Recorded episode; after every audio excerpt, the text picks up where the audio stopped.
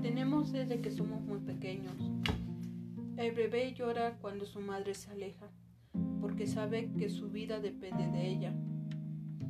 Si compramos ese aparato nuevo de televisión o un auto, nos da miedo de que nos lo roben. Si ganamos el premio de la lotería, nos centra el terror de perder un dinero que por cierto hasta ese momento nunca habíamos tenido. Si obtenemos el empleo que tanto habíamos buscado, temblamos ante la sola idea de que nos despidan. Este temor a perder es una gran fuente de estrés. Es lo que se le llama pérdida anticipada.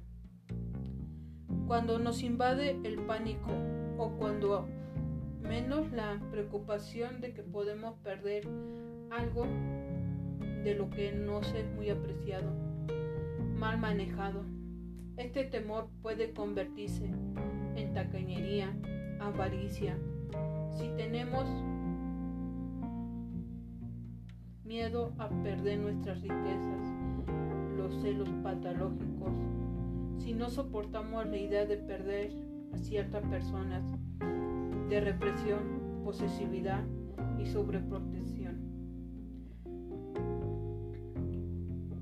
Si estamos temerosos de que nuestros hijos se vayan, la pérdida anticipada se da también cuando sabemos que esa pérdida va a suceder inevitablemente. Por ejemplo, cuando se inicia un proceso de divorcio o cuando alguien amado es diagnosticado con una enfermedad terminal. En estos casos comenzamos a llorar la pérdida antes de que realmente suceda y eso aumenta los niveles de dolor. En el caso de la persona enferma, nos roba además los preciosos momentos que pudiésemos tener con ella antes de que se vaya.